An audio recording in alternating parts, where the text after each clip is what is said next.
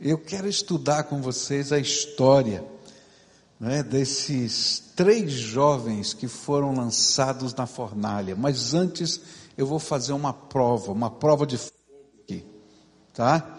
Você sabe o nome dos três? Como é que é?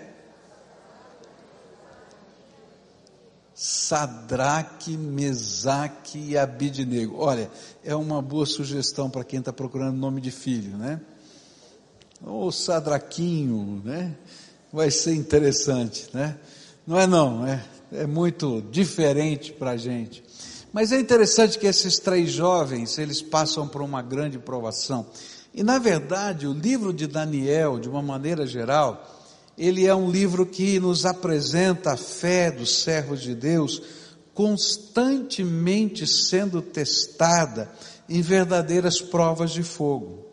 Quando a gente vai lendo o livro de Daniel, a gente vai vendo, por exemplo, que no capítulo 1, esses jovens somados a Daniel passam pela prova da culturação. Eles são levados para uma universidade na Babilônia, eles têm que comer a comida do rei, eles têm que se adaptar a toda a nova estrutura, eles que tinham sido prisioneiros de guerra. E nesse contexto, eles têm que tomar uma decisão. A decisão é não se contaminar. É isso que está lá na Bíblia e preservar a integridade da fé, mesmo em um ambiente hostil. E essa é uma decisão que todos nós vamos ter que tomar um momento da nossa vida. Porque a gente vai sair do proteção do ambiente familiar vai ter que enfrentar uma universidade, vai ter que enfrentar um mundo é, competitivo no trabalho, a gente vai enfrentar regras que são diferentes do dia a dia e a gente tem que aprender com esses moços a tomar uma decisão de fé. E a decisão de fé é manter a integridade da sua fé, dos seus valores diante de um mundo hostil. No capítulo 2 de Daniel, o teste é o teste da oração onde pela fé eles puderam receber aquilo que é impossível. O rei disse assim: Eu vou matar todos os professores universitários e vou matar toda a universidade. Se alguém não for capaz de me dizer o sonho que eu sonhei e a interpretação. Olha que desafio.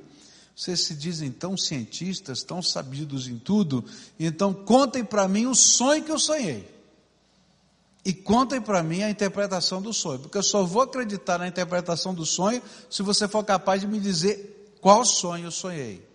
E aí então aqueles jovens, eles oram ao Senhor e dizem: Senhor, aquilo que o rei está pedindo, nenhum cientista pode resolver, só o Deus vivo. E aí Daniel recebe uma revelação de Deus. Ele vê o sonho do rei vai lá e conta o sonho, e diz a interpretação, e aí ele salva a vida de todos os professores universitários e dele também, e dos seus amigos. Mas quando chega no capítulo 3, o teste era uma fé que pudesse resistir à fornalha, fornalha literal. Um pacto pacto de vida ou morte com o Senhor. E é isso que esses moços vão fazer, um pacto de vida ou morte com o Senhor. E esse texto que nós vamos estudar hoje, capítulo 3 do livro de Daniel, vai nos ensinar claramente que a verdadeira fé é um compromisso radical, inalienável, com o único Senhor das nossas vidas, o Deus Altíssimo. E ao relembrar essa história, eu gostaria de ressaltar as provas que esta fornalha apresentaram ou se demonstraram na vida destes jovens. Então vamos lá para a primeira prova. Capítulo 3 de Daniel, versículos de 1 a 7. Palavra do Senhor nos diz assim: abra aí a sua Bíblia, Daniel, capítulo 3, versículos de 1 a 7. A palavra do Senhor diz assim: O rei Nabucodonosor mandou fazer uma estátua que media 27 metros de altura, pois por 2 metros e 70 de largura. E ordenou que a pusessem na planície de Durá, na província da Babilônia. Depois ordenou que todos os governadores regionais os prefeitos, os governadores das províncias, os juízes, os tesoureiros, os magistrados, os conselheiros e todas as outras autoridades viessem à cerimônia de inauguração da estátua. Todos eles vieram ficar em pé em frente da estátua para a cerimônia de inauguração. E aí o encarregado de anunciar o começo da cerimônia disse em voz alta: povos de todas as nações, raças e línguas. Quando ouvirem o som das trombetas, das flautas, das cítaras, das liras, das harpas e dos outros instrumentos musicais, ajoelhem-se todos e adorem a estátua de ouro que o rei Nabucodonosor mandou fazer. Quem não se ajoelhar e não adorar a estátua, será jogado na mesma hora numa fornalha acesa. E assim, logo que os instrumentos começaram a tocar, todas as pessoas que estavam ali se ajoelharam e adoraram a estátua de ouro. A primeira prova tem a ver como, com, com a maneira como reagimos quando pessoas que têm autoridade sobre nós invadem os nossos valores de fé. É interessante que talvez você não tenha na sua vida uma estátua de ouro e alguém que vai dizer assim: você tem que se ajoelhar e tem que adorar. Mas você vai encontrar na sua vida pessoas que têm autoridade sobre você, que vão entrar nos limites dos seus valores e vão tentar determinar as suas atitudes você deve agir assim. Olha, não importa o que você faz lá na tua igreja, mas aqui é desse jeito que funciona. Não importa o que você acredita, aqui é assim que funciona. Se quiser ficar aqui assim, se não quiser, tá, tá despedido. Ou, quem sabe, coisas piores, não é? Que a gente vai ter que enfrentar no dia a dia da vida da gente. E era mais ou menos isso, só que numa situação pior, vida ou morte. Ou faz o que eu estou mandando, ou eu vou jogar você numa fornalha de fogo. Fornalha de fogo era uma ravina, era um buraco, era alguma coisa que eles jogavam lenha ali, colocavam fogo e depois precipitavam essa pessoa dessa ravina, dessa, desse, dessa colina, lá dentro da fornalha.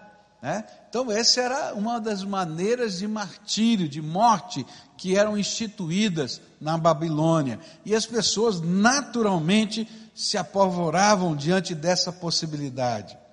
E aí o rei decidiu, não é? é construir um novo ídolo, magnífico. Ele era de ouro, 27 metros de altura, 2 metros 70 de largura. Quanto custaria esse ídolo? Para para pensar. Eu tentei calcular, né?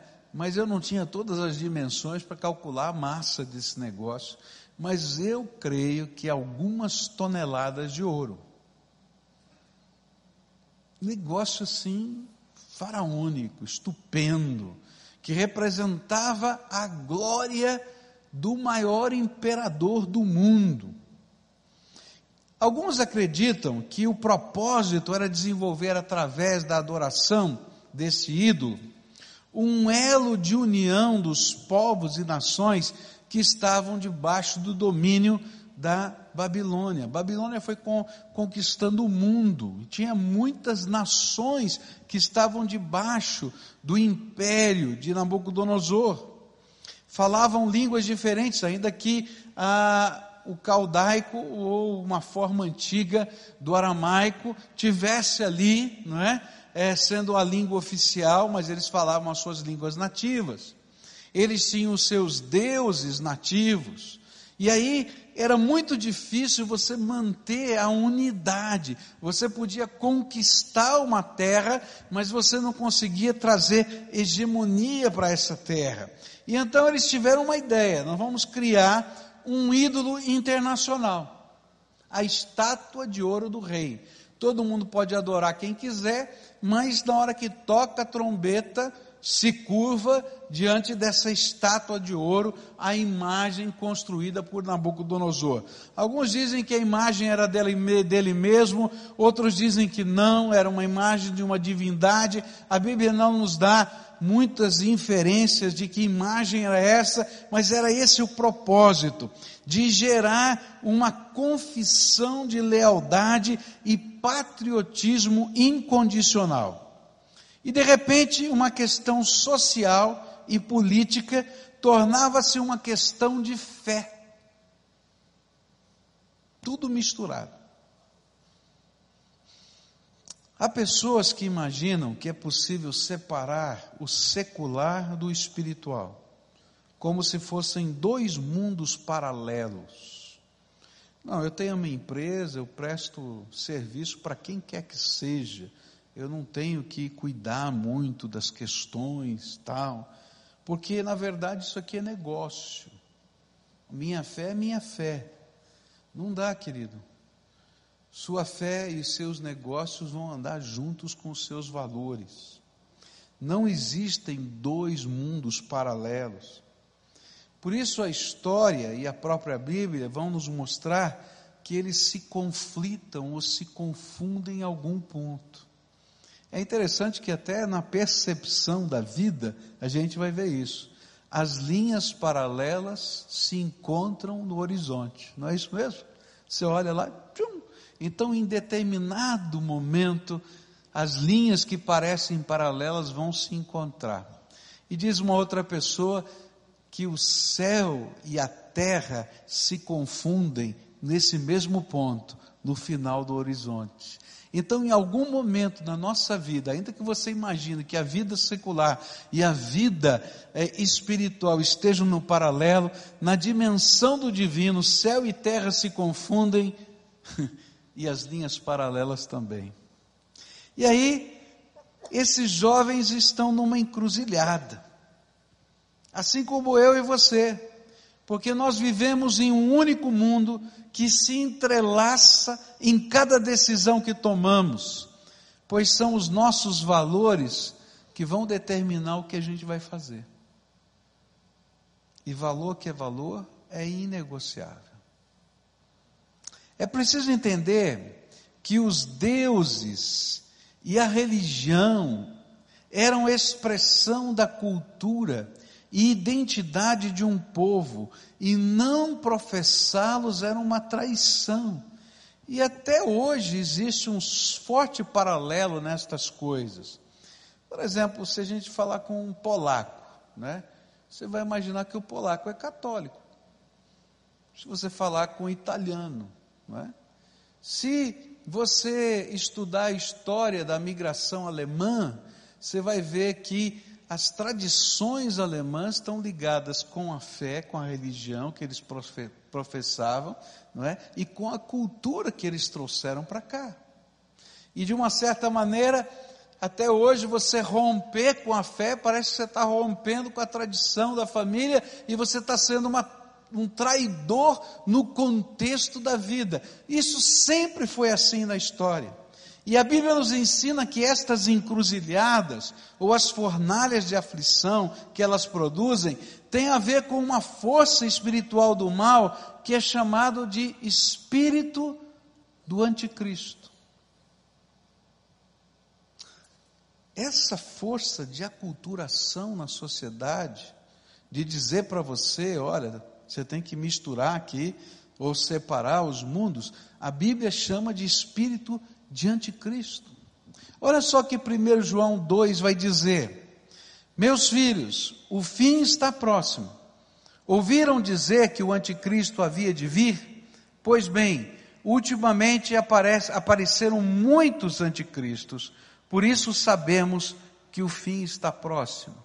Às vezes a gente imagina que o anticristo vai vir uma vez na história, mas há um espírito de anticristo que está atuando na história. E isso fica mais claro ainda em 2 Tessalonicenses capítulo 2. Ele será contra tudo o que as pessoas adoram e contra tudo o que elas acham que é divino e ele vai se colocar acima de todos, até mesmo vai entrar e sentar-se no templo de Deus e afirmar que é Deus. Esse é o espírito de, do anticristo. Ele diz assim: não, peraí, você pode adorar a Deus lá no íntimo do seu coração, mas aqui é o mundo real, aqui são os negócios, aqui está acontecendo o dia a dia, e ó, cuida lá na sua casa do teu Deus, mas não, não mexe aqui, não pode mexer, senão não vai dar certo. Está misturando as coisas. Mas nós somos um só, e nós temos valores. E aqueles três jovens entenderam que a integridade deles, a palavra integridade quer dizer em ser inteiro, estaria sendo corrompida se mesmo que ele dissesse lá dentro da sua alma, como alguns dizem, eu me ajoelho por fora, mas por dentro eu rendo louvores a Deus. Eles estavam dizendo assim: não dá, a minha integridade não permite isso. Então tocaram as trombetas e eles permaneceram de pé. Assintosamente permaneceram de pé. Desavergonhadamente permaneceram de pé. Eles sabiam que consequências viriam. E às vezes, queridos, quando a gente está lutando pelos nossos valores, a gente imagina que as consequências não virão. Mas você vai perceber que toda vez que você vive pelos valores, a fúria do mundo se levanta contra você. E é isso que vai acontecer. E a palavra que está lá na, no, na, no livro de Daniel é que o rei ficou furioso. Porque a gente não pode ser controlado ou moldado quando a gente vive na integridade.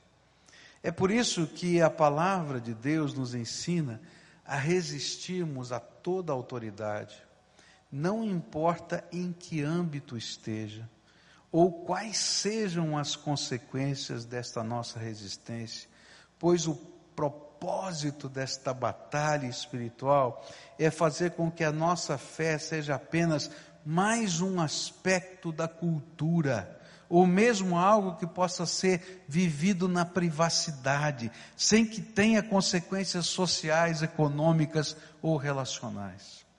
É uma tentativa de reduzir Deus a algo que podemos controlar e não a pessoa que está acima de tudo e todos. Resistir, mesmo que isso significa signifique perda pessoal, que há de ser vista pelo nosso Senhor como expressão viva da nossa fé. Não tem jeito. Todos nós, em algum momento da nossa vida, teremos a nossa integridade de valores testada.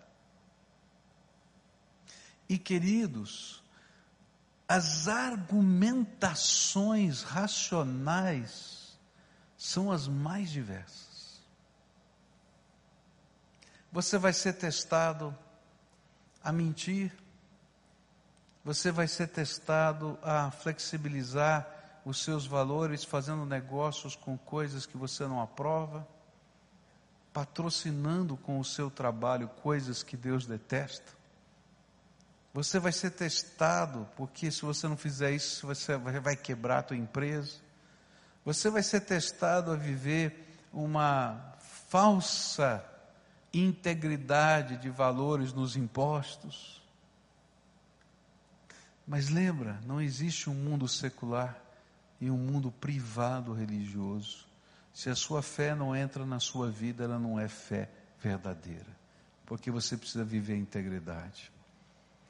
Essa igreja passou por um teste de integridade quando a gente estava construindo aqui.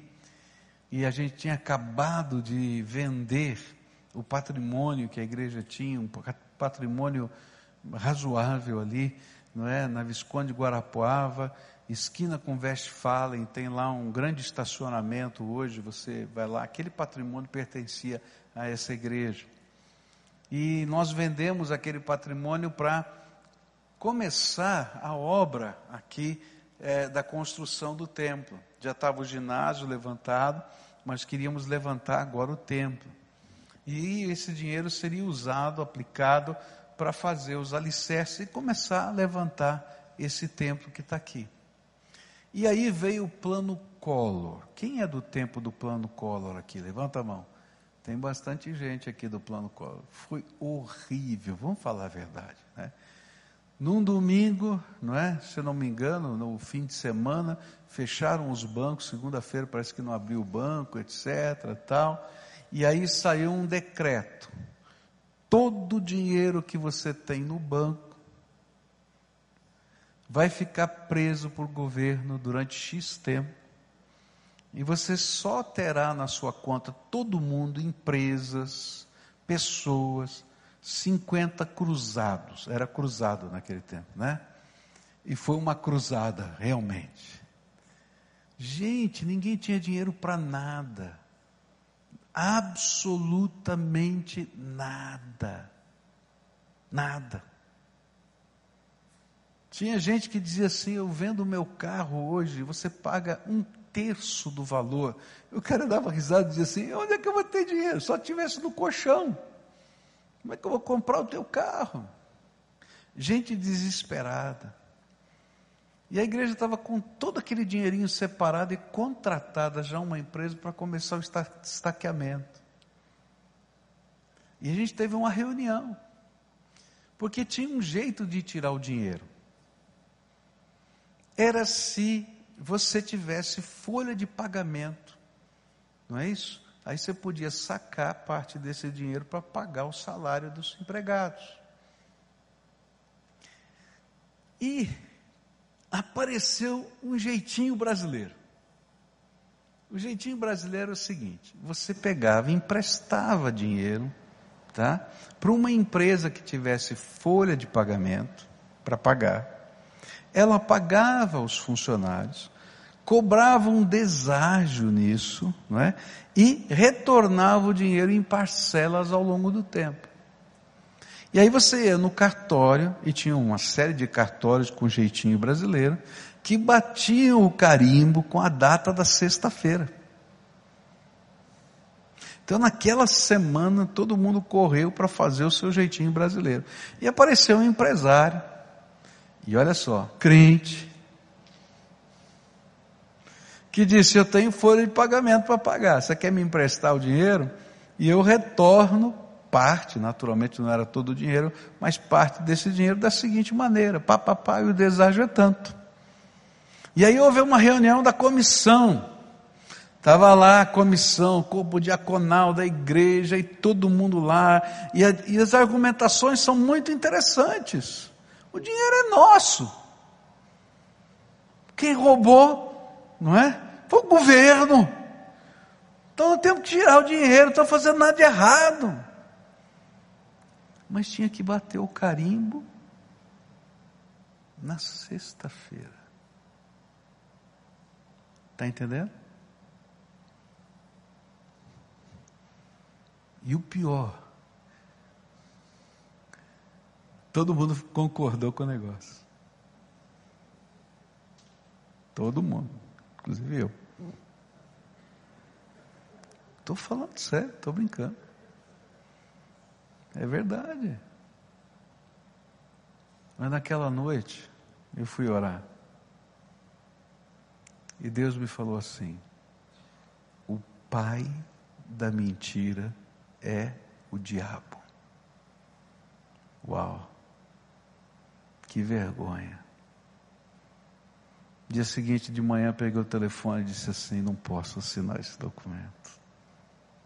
Porque Deus falou, me lembrou que ele já tinha falado há muito tempo que o pai da mentira é o diabo. quiserem me despedir, me despeçam. Mas eu não vou assinar esse documento.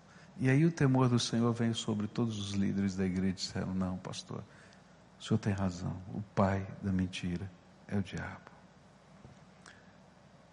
A gente enfrentou a fornalha. E nós estamos aqui hoje. Porque a gente sai do fogo. Os cabelos não saem chamuscados. A roupa não sai queimada. E nem cheiro de fumaça vem sobre a gente. Quando os nossos valores são testados e nós somos aprovados por Deus. Não vou dizer para você que foi fácil. Não foi fácil. Mas vale a pena a gente entender que não existem dois mundos, só um, onde a gente vive os valores de Deus todo dia.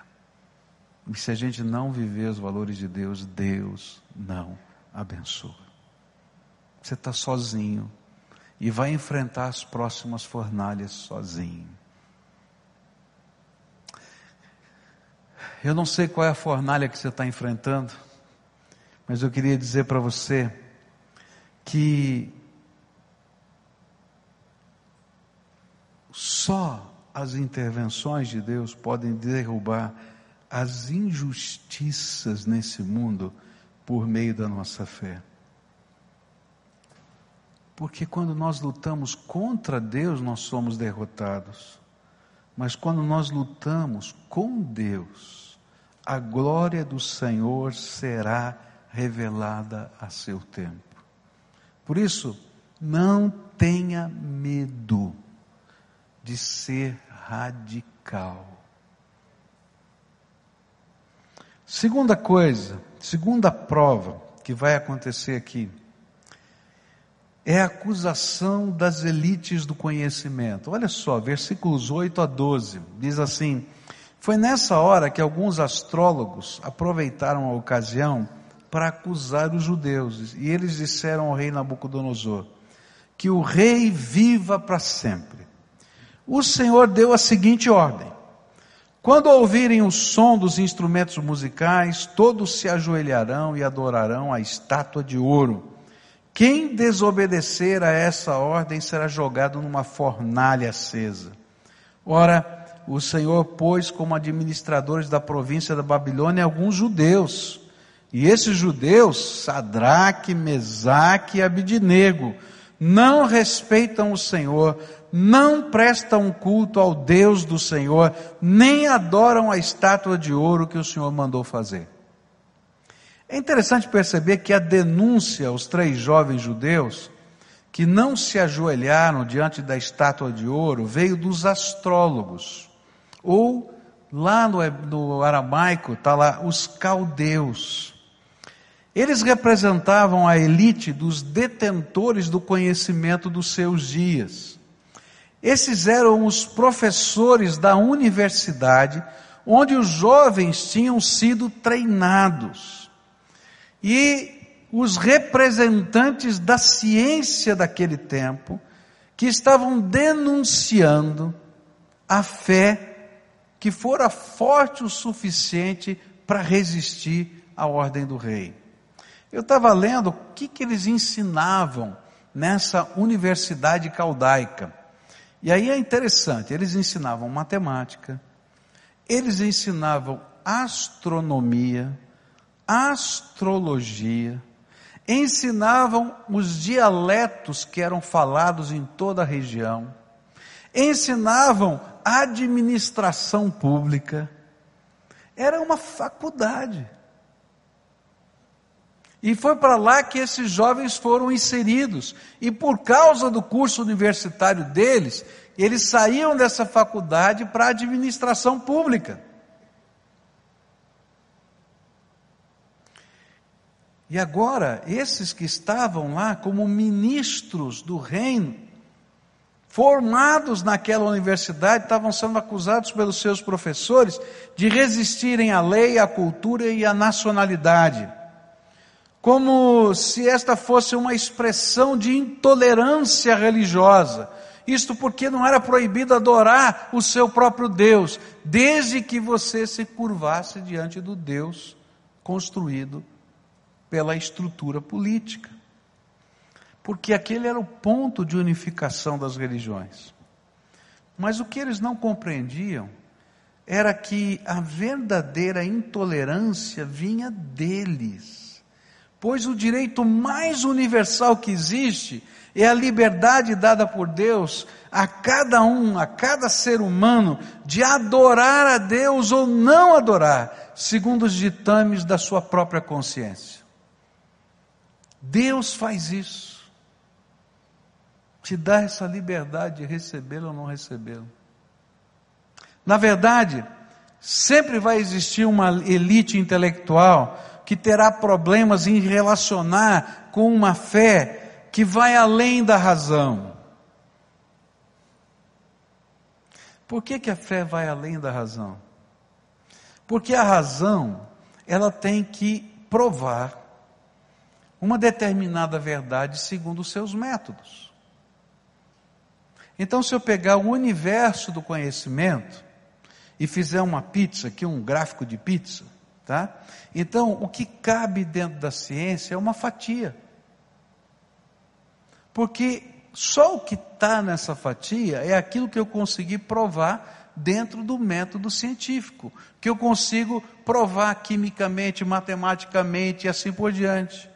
Agora, se eu disser para você que não existe nada além dessa fatia, acabou a ciência. Porque a ciência está tentando reproduzir aquilo que existe no universo e que ela não conseguiu descobrir. Então, se ela disser que só existe isso, acabou a ciência. Então, veja só a contradição. Eu só acredito num pedaço da pizza, mas eu não consigo dizer que não existe o resto. Eu só vou dizer que eu não consigo provar, mas eu vou desconfiar de você se você acredita que está lá. E sabe, o que é interessante é que todo o resto da pizza está no domínio da fé.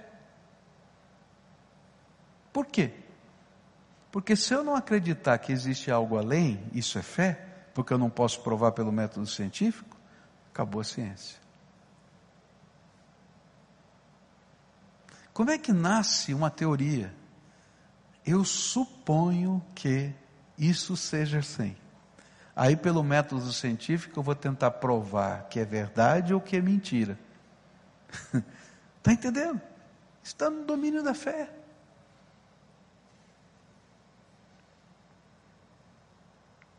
Então, quando você tem uma razão, ou melhor, uma fé que vai além da razão, que não precisa ser provada pelo método científico, ela não pode ser controlada.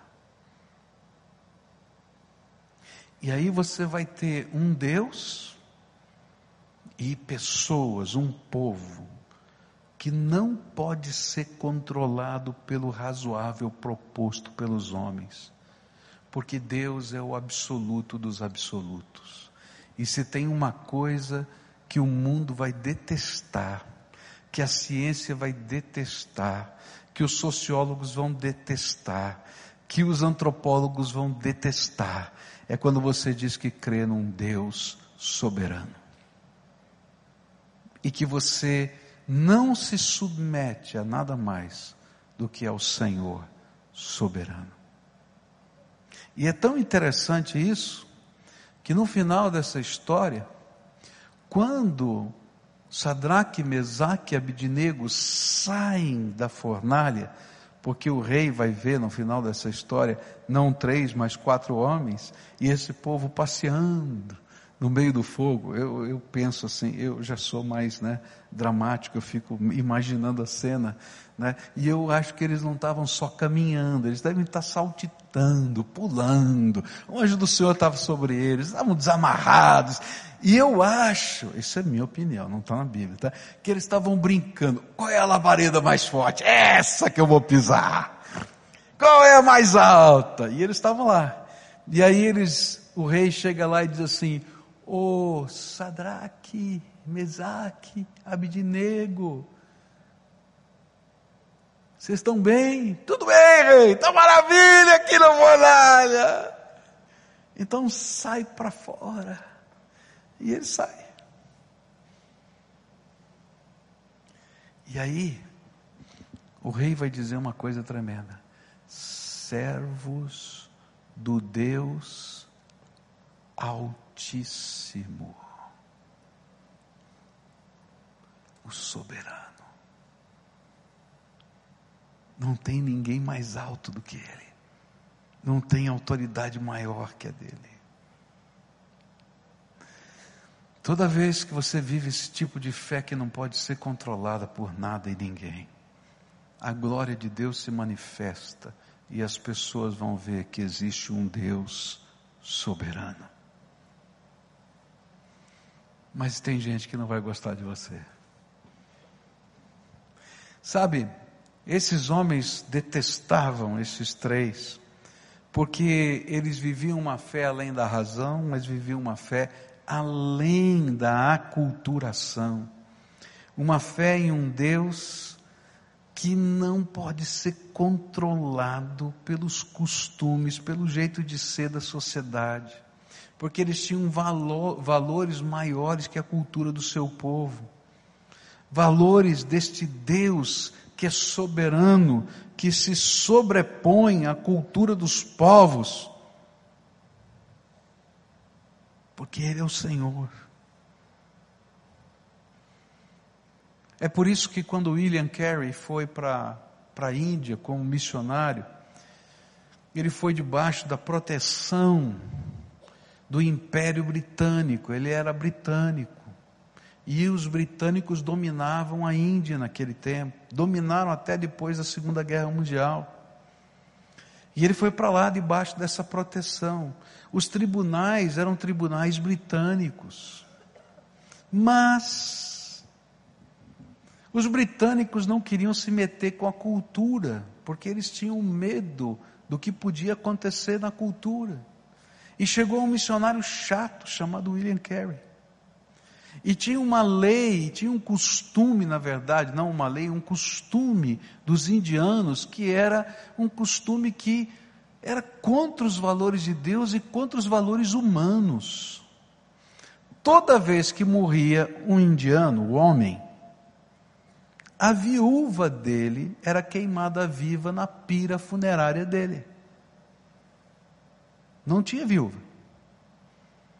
Porque a viúva é um problema social, alguém vai ter que sustentar. Então, para a sociedade daquele tempo, era achar uma desculpa cultica para isso, mas mata logo, acabou, resolve todo o problema, não tem, não tem problema não, mata junto. Morre queimada, na mesma pira que queimava o defunto, queimava a viúva. E aí o William Carey começou a pressionar o Império Britânico e dizia assim: essa é uma atitude injusta, isso é pecado, isso é vergonha um povo que se diz cristão e permite que os juízes não considerem assassinato matar as viúvas, que fecha os olhos para o assassinato. E aí o império fez de conta que não queria ouvir William Carey. Mas esse homem não se calava e começou a ser articulista de jornais na Inglaterra e escrevia e fazia desenhos das mulheres morrendo queimadas. E falava e escrevia aos congressistas, ao parlamento, e escrevia às igrejas, e dizia: vocês não podem se conformar com isso. Até que um dia a pressão desse povo de Deus fez com que o império dissesse: é proibido queimar viúvas.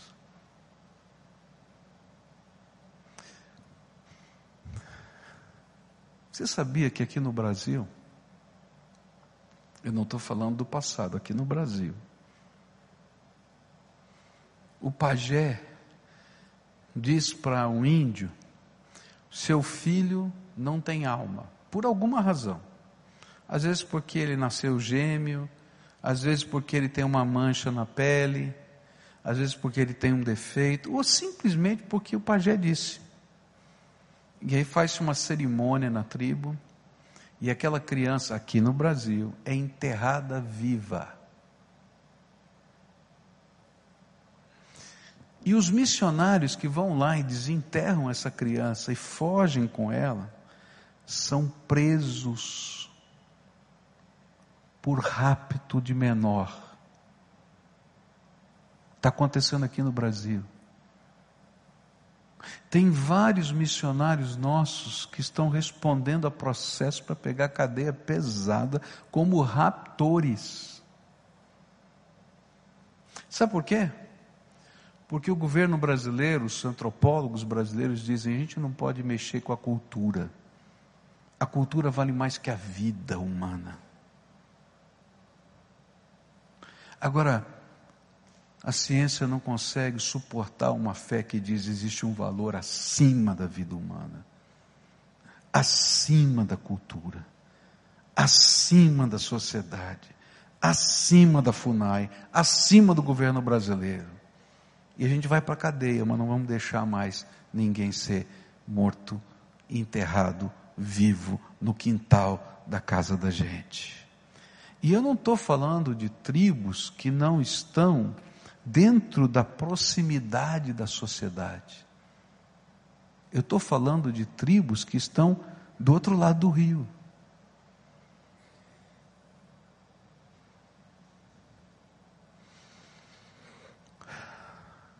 Não dá para suportar uma fé que vai além da culturação.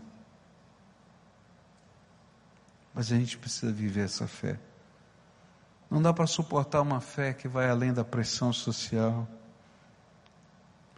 Não dá para suportar uma fé que vai além da própria vida. Se você quiser me jogar na fornalha, me jogue, mas eu estou aqui para servir o Deus vivo. E sabe, esse é o tipo de fé que o Senhor Jesus pediu para a gente. Não tenham medo do que vocês vão sofrer. Apocalipse 2,10. Escutem. O diabo vai pôr na prisão alguns de vocês, para que sejam provados e sofram durante dez dias. Sejam fiéis, mesmo que tenham de morrer, e como prêmio da vitória, eu lhes darei a vida. A única maneira de vencer essa batalha da fornalha, das pressões sociais, econômicas, políticas, das elites até do pensamento, é um compromisso inalienável com o Senhor.